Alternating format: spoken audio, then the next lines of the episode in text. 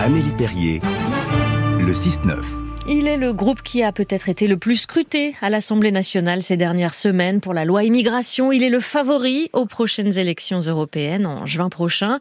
Le Rassemblement national dont nous recevons aujourd'hui le porte-parole, Laurent Jacobelli. Bonjour. Bonjour. Vous êtes député de Moselle et après nos questions à Yael et moi-même, vous répondrez aux auditeurs. Appelez-nous dès maintenant au 01 45 24 7000. Mais d'abord, une question de démographie. L'INSEE a publié hier le recensement de la France. Nous étions 67 408 000 vivre dans le pays en, 2021. La croissance démographique ralentit par rapport au début des années 2010. Ne va-t-on pas avoir besoin finalement d'une main-d'œuvre étrangère?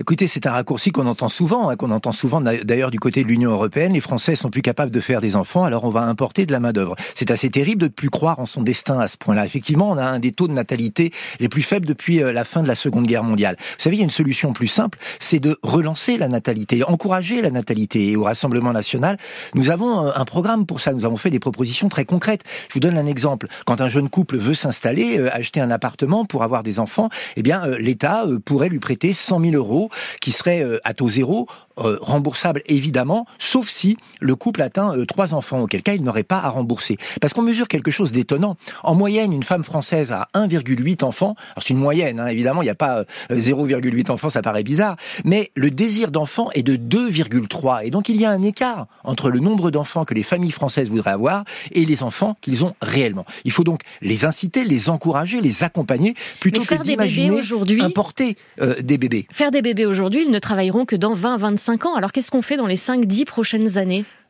L'avenir se prépare aujourd'hui et je suis content de, vous l'entendre dire, mais quel avenir? Euh, Quelle défense de notre civilisation, de notre nation, de notre culture? Ça pose une question quand on voit que euh, le taux euh, de, fécondité, de fécondité, le mot est, terrible hein, d'ailleurs, est deux fois supérieur dans les populations venues d'Afrique du Nord. On voit aujourd'hui qu'un tiers des enfants nés en France ont au moins, au moins, un des deux parents étrangers. Et donc, plutôt que d'avoir une immigration de peuplement, plutôt que d'avoir finalement à, laisser... Euh, euh, laisser euh, notre civilisation s'effriter, eh bien reprenons le contrôle et aidons les familles françaises à avoir des enfants quand elles veulent en avoir. Mais Laurent Jacobelli, c'est Giorgia Meloni en Italie qui ouvre 450 000 titres de séjour aux, travailleurs étrangers.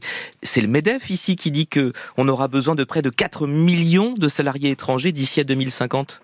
Alors, si on a besoin de 4 millions de salariés, j'ai un, indice pour euh, euh, le MEDEF, il y a en France 5,4 millions de chômeurs, qui soient d'ailleurs français ou étrangers, en situation régulière et capables de travailler. Euh, Madame Mélanie, quant à elle, je ne suis pas son porte-parole, faut pas se laisser avoir par mon nom de famille, Jacobelli, hein, je suis bien député français. Non, je ne dis pas ça, mais vous avez un allié dans la coalition, en la personne de Matteo Salvini, c'est votre allié au Parlement européen. Hein. Moi, je veux bien qu'on parle de l'immigration de travail. D'abord, il faut arrêter de mentir aux Français. L'immigration de travail, aujourd'hui, parmi les 317 000 titres de séjour qui ont été accordés en 2022, c'est seulement 15 voilà.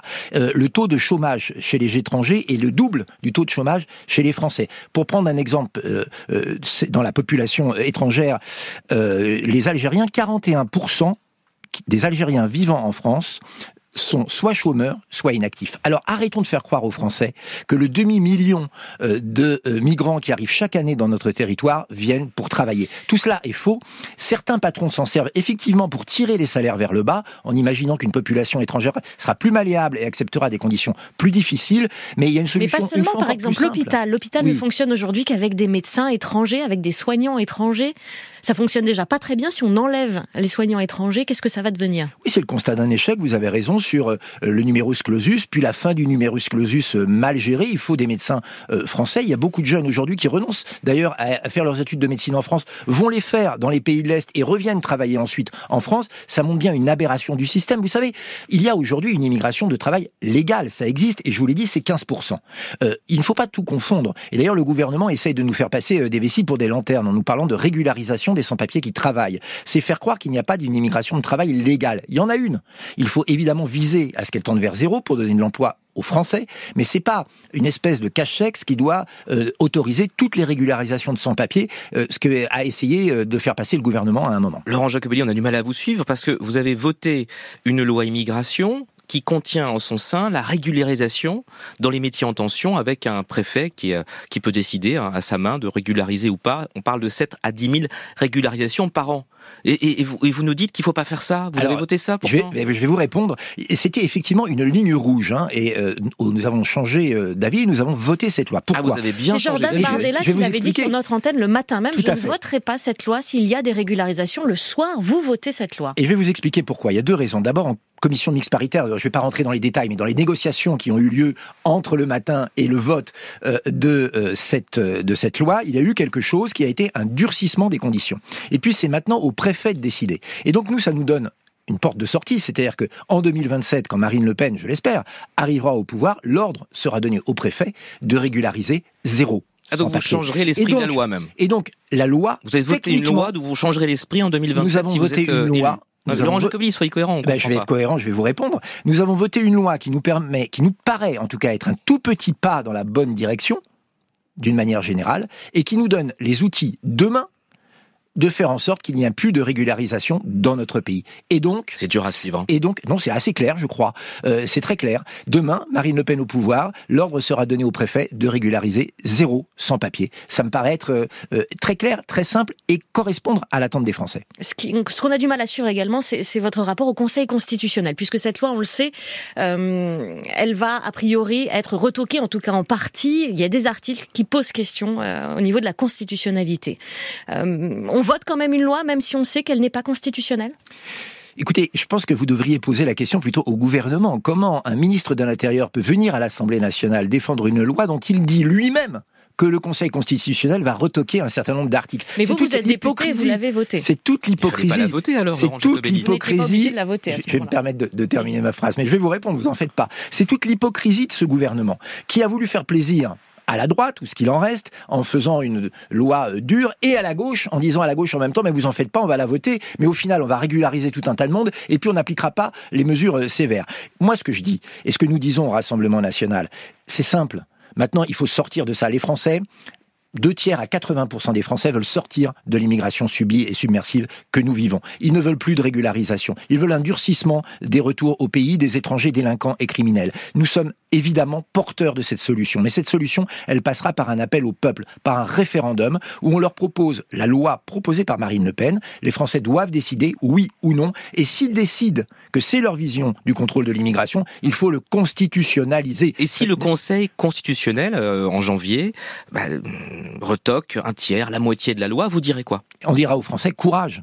Courage parce que il y a encore deux échappatoires. La première, c'est l'élection européenne avec la liste conduite par Jordan Bardella pour faire à l'Union européenne, au Parlement européen, il y ait une majorité de patriotes, de souverainistes qui veulent défendre euh, des visions nationales du contrôle de l'immigration. Et la deuxième porte de sortie et d'espoir surtout, c'est 2027 avec l'élection présidentielle, mais très clairement. C'est un juge suprême ou une cour politique pour vous, le Conseil constitutionnel? Non, mais je pense qu'on peut, on peut parfois euh, critiquer certaines de ces décisions, et c'est d'ailleurs le libre débat euh, démocratique. Le Conseil constitutionnel, il est là pour euh, vérifier le respect de la Constitution. C'est pour ça que nous voulons que la question migratoire soit intégrée dans la Constitution, pour que le fait que les Français aient le contrôle de savoir qui rentre et surtout qui sort de notre territoire soit gravé dans le marbre de la Constitution. Si on ne fait pas ça, on ne fera rien. Et pour être très honnête, la procédure, j'allais dire, du gouvernement qui est de faire voter une loi pour ensuite la détricoter, montre bien tout le machiavélisme de ce président de la République qui n'a aucune conviction et qui fonctionne simplement par coups électoraux et marketing. Vous ne répondez pas, Laurent Jacobelli. C'est un obstacle, c'est un problème, la Constitution, aujourd'hui, pour, euh, pour votre programme au Rassemblement national? Alors, vous, vous savez, moi je suis gaulliste, je crois beaucoup euh, en la Ve République, en sa Constitution. Non, ce n'est pas un problème. C'est un outil, la Constitution, qui évolue. Elle a beaucoup évolué d'ailleurs. Et elle risque d'évoluer encore. Aussi. Et c'est un garde-fou. Et c'est, euh, j'allais dire, le, le, livre de référence de notre démocratie et de notre République seulement. Donc vous ne critiquerez pas le Conseil. Donc vous, donc vous, ne critiquerez pas si jamais la loi est en grande partie retoquée. Si les décisions sont justifiées et, et, euh, expliquées, je ne vois pas pourquoi nous le critiquerions. Ce qu'on peut critiquer, c'est le fait que la euh, loi sur l'immigration ne soit pas appliquée demain parce qu'elle a été mal ficelée. Et c'est pour ça que je dis aux Français qui nous écoutent, rassurez-vous, ce n'est pas pour ça qu'il n'y a pas de solution. Et nous le répétons, et c'est ce que propose Marine Le Pen, il faut constitutionnaliser notre vision de l'immigration, de contrôle de l'immigration, et à partir de ce moment-là, le Conseil constitutionnel, eh bien, qui fait respecter la Constitution fera respecter notre programme. Est-ce que la France est la bonne échelle pour réguler l'immigration, hein, ce qui est votre souhait? On a, on a vu que les 27 avaient réussi, après 7 ans de négociations, la semaine dernière, à se mettre d'accord pour adopter le pacte asile-immigration, hein, qui, qui, met des, des, des, centres de filtrage, j'utilise le terme entre guillemets, des demandeurs d'asile aux frontières de, l'Union, aux frontières extérieures de l'Union. Est-ce que c'est pas à cette échelle-là qu'il faut travailler? Vous savez, ce qu'il faut, c'est euh, arrêter le chaos, pas euh, gérer le chaos. Or, ce, cette, ce pacte asile et immigration, ça propose quoi? Il dit pas finalement on va arrêter euh, les flux migratoires. Il dit simplement on va faire en sorte que ce soit mieux organisé. Et puis on obligera d'une manière ou d'une autre un les pays. non, on est non, mais c'est même un recul, je vais vous dire, parce que dans ce texte, il est dit clairement que la France devra accepter des migrants, qu'elle le veuille ou non, et si elle ne l'accepte pas, elle paiera. Une euh, solidarité entre les États membres. Oui, oui, une solidarité financière, comme d'habitude. Je vous rappelle qu'on donne déjà en net 10 milliards d'euros euh, à la politique européenne. Je pense en fait, que... vous préférez que ça marche pas à 27 pour justifier votre campagne des Européens? Pas du tout. Nous, nous préférons que la politique migratoire soit gérée par les pays. Quand, il y a quelques années, l'Allemagne a décidé d'accueillir 800 000 euh, migrants, c'était son choix souverain de nation allemande. Sauf qu'il ne vous aura pas échappé qu'il n'y a plus de frontières entre l'Allemagne et la France, que la France est très généreuse et que ces euh, migrants qui ne trouvaient pas de travail en Allemagne, c'est-à-dire ceux qui n'étaient pas euh, ingénieurs, chercheurs ou ouvriers spécialisés, venaient toucher les aides sociales en France. Tant qu'il n'y aura pas de contrôle aux frontières, et notamment aux frontières nationales, il y aura un problème migratoire. Nous sommes pour un double contrôle. Le contrôle, évidemment, aux frontières européennes, puis ensuite un contrôle aux frontières nationales. Ça veut dire une réforme de Schengen. Quand on est euh, citoyen euh, de la zone Schengen, on peut évidemment circuler librement. Quand on est étranger accepté dans un pays de la zone Schengen, alors il faudra montrer ses papiers avant d'arriver en France. Puisqu'on parle de l'Europe, Jacques Delors est mort euh, cette semaine, mercredi, à l'âge de 98 ans. La, la classe politique lui a rendu hommage dans sa quasi-intégralité, Jean-Luc Mélenchon Eric Ciotti pas le Rassemblement national. Ah, écoutez, euh, je pense que euh, il faut pas un mot, rien, hein. rien, rien, rien, Ni de Marine Le Pen, ni de Jordan Bardella. Jacques Delors a, marqué la vie politique française. Il y a évidemment, comme à chaque fois qu'un décideur ou même simplement un être humain euh, décède, il y a beaucoup de peine pour ses proches, pour ceux qui partageaient ses idées. Mais il est vrai que Jacques Delors représentait une vision de l'Europe à tendance fédéraliste que nous combattons. Euh, Jacques Delors, c'est Maastricht. Euh, Jacques Delors, c'est... C'est aussi l'euro qu'aujourd'hui vous acceptez. Que nous acceptons aujourd'hui, mais c'est euh, finalement ce libre-échange devenu fou qui mène au mondialisme, qui fait qu'en France, on a désindustrialisé, qui fait qu'en France, on a perdu des emplois, qui fait qu'aujourd'hui, l'être humain est interchangeable et qu'on préfère produire en Chine pas cher, quitte à polluer d'ailleurs, plutôt qu'en France et à créer de l'emploi. Mais c'est aussi la PAC, la politique agricole commune, c'est aussi Erasmus. Oui, parlons-en de la PAC aujourd'hui. Erasmus. Oui, oui, par... Erasmus, ok. Ouais, ok. Tout peut pas être négatif dans un En revanche, euh, on peut parler de la politique agricole commune. Aujourd'hui, en France, euh, un tiers des exploitations sont menacées euh, de fermeture. Aujourd'hui, on, signe des accords avec des pays étrangers pour la libre importation de produits, notamment d'Amérique du Sud, mais pas seulement, des produits qui ne respectent pas les mêmes normes que nous en matière sanitaire, en matière sociale, alors que l'Union européenne écrase de normes nos agriculteurs. Vous savez le problème de cette Union européenne, c'est qu'elle est trop présente là où devrait nous laisser faire, c'est-à-dire les normes, les directives, les restrictions elle est complètement absente de là où elle pourrait être utile. Où est aujourd'hui l'Union européenne sur l'intelligence artificielle?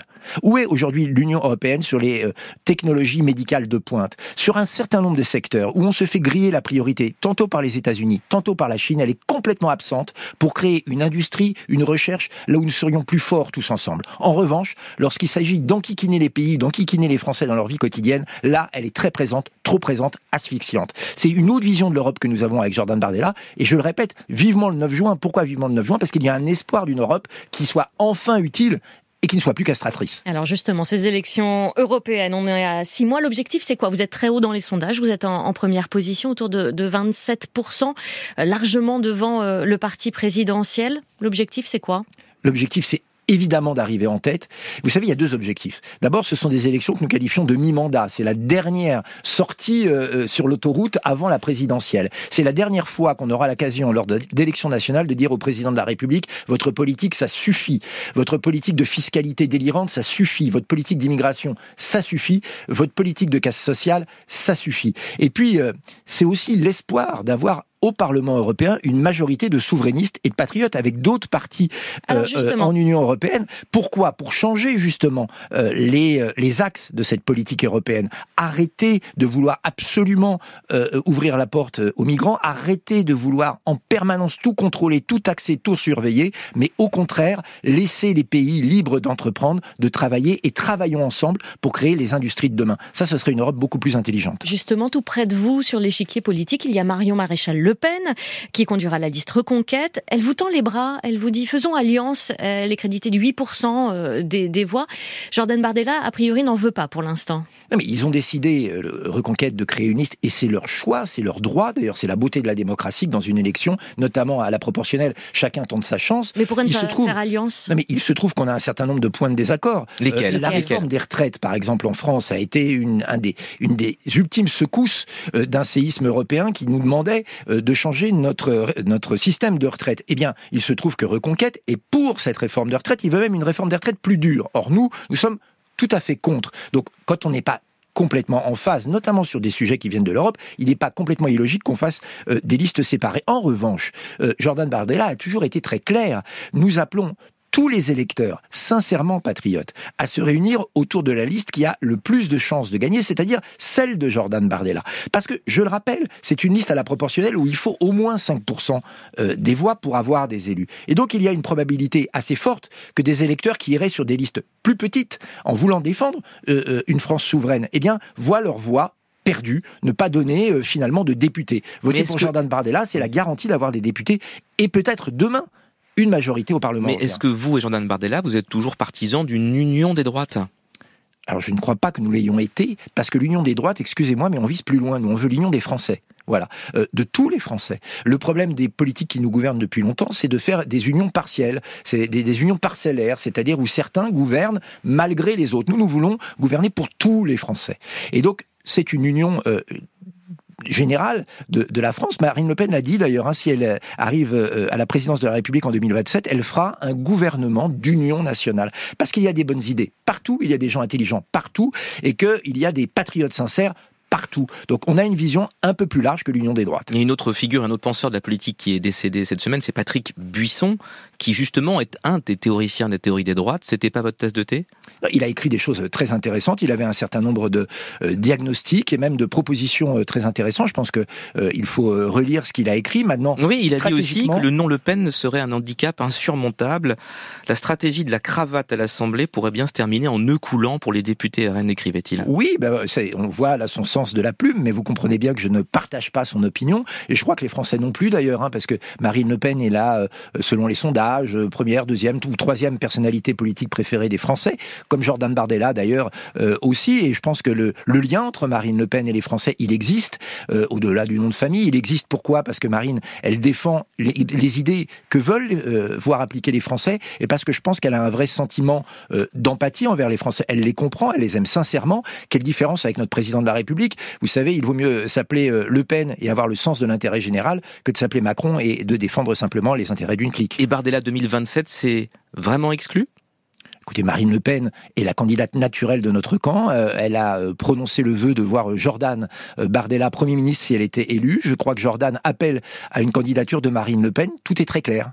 Et vous, vous pourriez soutenir une candidature Bardella 2027 ah, Moi, personnellement, je soutiens la candidature de Marine Le Pen, qui, je crois, a le programme qui correspond aux attentes des Français. Vous savez, Marine Le Pen, elle a fait les bons diagnostics bien avant les autres. Tiens, parlons de priorité nationale, par exemple, qui se retrouve dans le, la loi immigration proposée par le gouvernement. Pendant des décennies, et Marine Le Pen elle-même, elle a euh, subi euh, des monceaux d'injures. Euh, on l'a traité de tous les noms parce qu'elle osait prononcer le mot de priorité nationale. Aujourd'hui, c'est reconnu comme une évidence. Le lien entre insécurité et immigration, qu'est-ce qu'on n'a pas entendu? Pour avoir euh, osé euh, montrer cette évidence. Eh bien, aujourd'hui, tout le monde le reconnaît. Marine Le Pen, elle a été précurseur, elle a été lanceur d'alerte, elle a des propositions concrètes, applicables, qui s'appliquent d'ailleurs dans beaucoup de pays du monde. Et étape après étape, on s'aperçoit que non seulement ce qu'elle dit n'est pas déraisonnable, mais au contraire, ce sont des solutions de bon sens. Donc c'est la candidate naturelle euh, de notre mouvement de pensée. Laurent Jacobelli, je vous propose d'aller au standard, retrouver Alain. Bonjour Alain.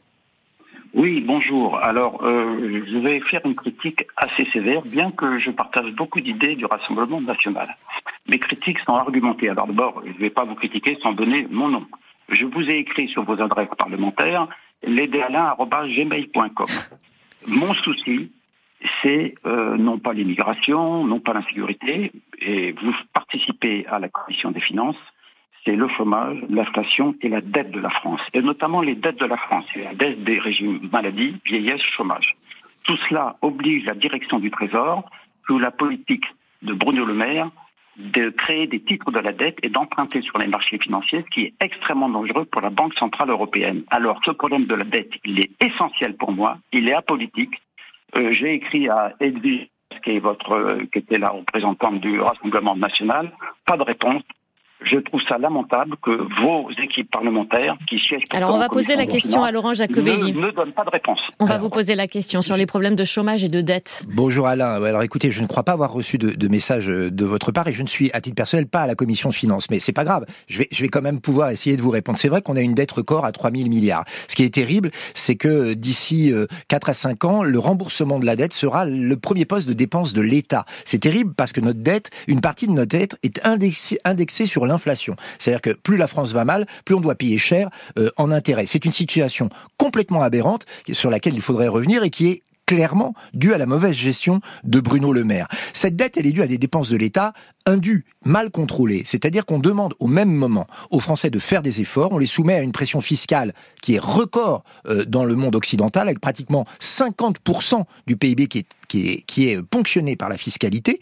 Pour faire quoi? Bah Pour réduire finalement notre système sanitaire, pour, euh, euh, on le voit bien... Ça c'est votre diagnostic, mais vous feriez quoi pour limiter cette dette? Mais très simplement, il faut moins dépenser. Voilà là où il ne faut pas dépenser. Le coût de l'immigration, 54 milliards par an, par exemple. Voilà, 54 milliards par an. On donne 1,2 milliard à la santé euh, gratuite pour les migrants clandestins au moment où on ferme 6700 lits d'hôpitaux. C'est-à-dire qu'on dépense plus pour moins de services. Il faut faire exactement l'inverse. Ça veut dire une réforme structurelle et puis on ne pourra pas relancer notre pays et euh, finalement euh, réduire les dettes si on ne relance pas l'activité. Et c'est pour ça que nous voulons relocaliser l'économie aujourd'hui dans notre pays, réindustrialiser, créer aujourd'hui une espèce de norme fiscale de, à l'entrée de nos frontières qui fait que quand on produit dans un pays sans respecter les mêmes normes sociales ou environnementales que la France, eh bien on paye une taxe pour remettre à niveau, ce qui permettra d'éviter les délocalisations, de maintenir l'emploi en France et on sait bien que l'emploi donnera demain une contribution aux caisses sociales que euh, Alain, votre auditeur, évoquait. Un autre grand dossier des mois à venir, euh, c'est la loi sur la fin de vie. Quelle est la position du Rassemblement national sur cette question extrêmement délicate? Alors en fait, c'est un sujet de société et vous savez que dans ces cas-là, euh, chacun de nos députés a sa libre conscience c'est une question de société, effectivement, parce que beaucoup de familles vivent douloureusement une fin, de vie euh, en souffrance de leurs proches. Je pense que cette question-là cache un autre problème, si vous me permettez de le dire. C'est le problème des soins palliatifs en France. Il y a 26 départements euh, qui aujourd'hui ne sont pas équipés euh, de lits de soins palliatifs. En France, il y a pour 100 000 habitants 2,4 lits de soins palliatifs. Il faut le savoir que c'est 10 lits au Québec c'est 4,5 au Royaume-Uni. Donc les soins palliatifs, c'est ce qui permet, euh, sous forme de sédation ou d'autres soins, d'avoir une fin de vie sans douleur, en attendant malheureusement euh, euh, le dernier le dernier jour. Comme il n'y a pas ces soins-là aujourd'hui en France, comme on est sous-équipé, comme on sous-investit dans ce domaine-là, alors se pose pour un certain nombre de familles la question de la l'interruption volontaire de la vie. Mais je pense que si on réglait déjà ce problème des soins palliatifs, vous fuyez la question. En non, fait. je la, la fuis pas parce que je pense que la question, elle est, euh, euh, elle est la suite finalement de ce problème. Nous, nous pensons que la loi Claes-Leonetti, je ouais. réponds, la loi euh, Claes-Leonetti qui, qui est aujourd'hui en vigueur, euh, répond assez bien euh, au, euh, au, problème si on règle ce problème des soins palliatifs. Donc vous voteriez plutôt on y contre pas, alors. Nous, je, alors, voyons le texte. Oui, c'est compliqué euh, de en, faire en février, un peu d'anticipation. Et comme je le répète, sur ces questions-là, qui sont des questions qui touchent à l'intime, qui touchent aux convictions, qui touchent à la philosophie, il est très probable que nos députés auront la liberté de, de vote. Mais je le répète, ne fuyons pas le vrai problème qui est le manque d'investissement dans les soins palliatifs. Le 13 octobre dernier, Laurent Jacobelli, en marge d'une visite ministérielle d'Olivier Véran à Hayange, en Moselle, vous insultiez, et c'était filmé par le républicain Lorrain, votre collègue député Renaissance Belkir Belada dans le traitant de racaille. Vous êtes fier? Oh, écoutez, c'était une querelle entre deux personnes. Euh, je vais vous raconter l'histoire puisque ça vous intéresse. Je suis pas sûr que ça intéresse tous non, les mais vous avez des regrets ou pas? Euh, pff, écoutez, euh, je pense que je pense que c'était malhabile. Est-ce que euh, j'avais envie Il y a de une plainte contre vous, hein, oui, déposée, oui, hein. oui. Plusieurs bah, plaintes. écoutez, Belkar Belhadad a déposé plainte. Oui, oui, bah, il fallait bien qu'il il fallait bien qu'il se fasse connaître. Mais si vous voulez, il est venu en support de Ouais, vous le traitez de racaille quand même. Oui, d'accord. Bon, vous savez, c'est même pas reconnu comme étant une insulte hein, dans le dictionnaire. Et euh, euh, bon, voilà. Euh, vous savez, le président Sarkozy l'avait fait euh, bien avant moi. C'est pas référence, mais enfin, il faut le dire. Excusez-moi, on peut quand même s'interroger sur les visites de Monsieur Véran, qui vient chauffer euh, les euh, élus euh, du Rassemblement national dans nos villes, dans les villes. Il fait le tour. Il le fait de manière parfois arrogante, insultante, méprisante, et pour les élus et pour les électeurs, aux frais du contribuable. Eh il se trouve que le député que vous avez évoqué accompagnait le ministre, qu'il a été odieux pendant toute la visite, poussant les uns, euh, insultant les autres, et puis il se trouve qu'il y a, euh, au bout d'une heure et demie, euh, effectivement, un moment où il y a eu recadrage. Ce recadrage a été, on va dire, avec une complicité certaine, filmé par un média local. Bon, écoutez, je pense que ça va pas plus loin que ça. Si vous voulez par là me faire dire que je suis un être humain, je le suis, et que je défendrai toujours nos électeurs et nos convictions, c'est clair, je ne nous laisserai pas malmener, ne serait-ce que par un ministre ou par son député. Il a porté plainte. On verra ce que la justice en dit. On Merci bien. beaucoup, Laurent Jacobelli, Merci député. RN de Moselle et porte-parole du Rassemblement national. Merci d'avoir été au micro de France Inter. Bonne journée.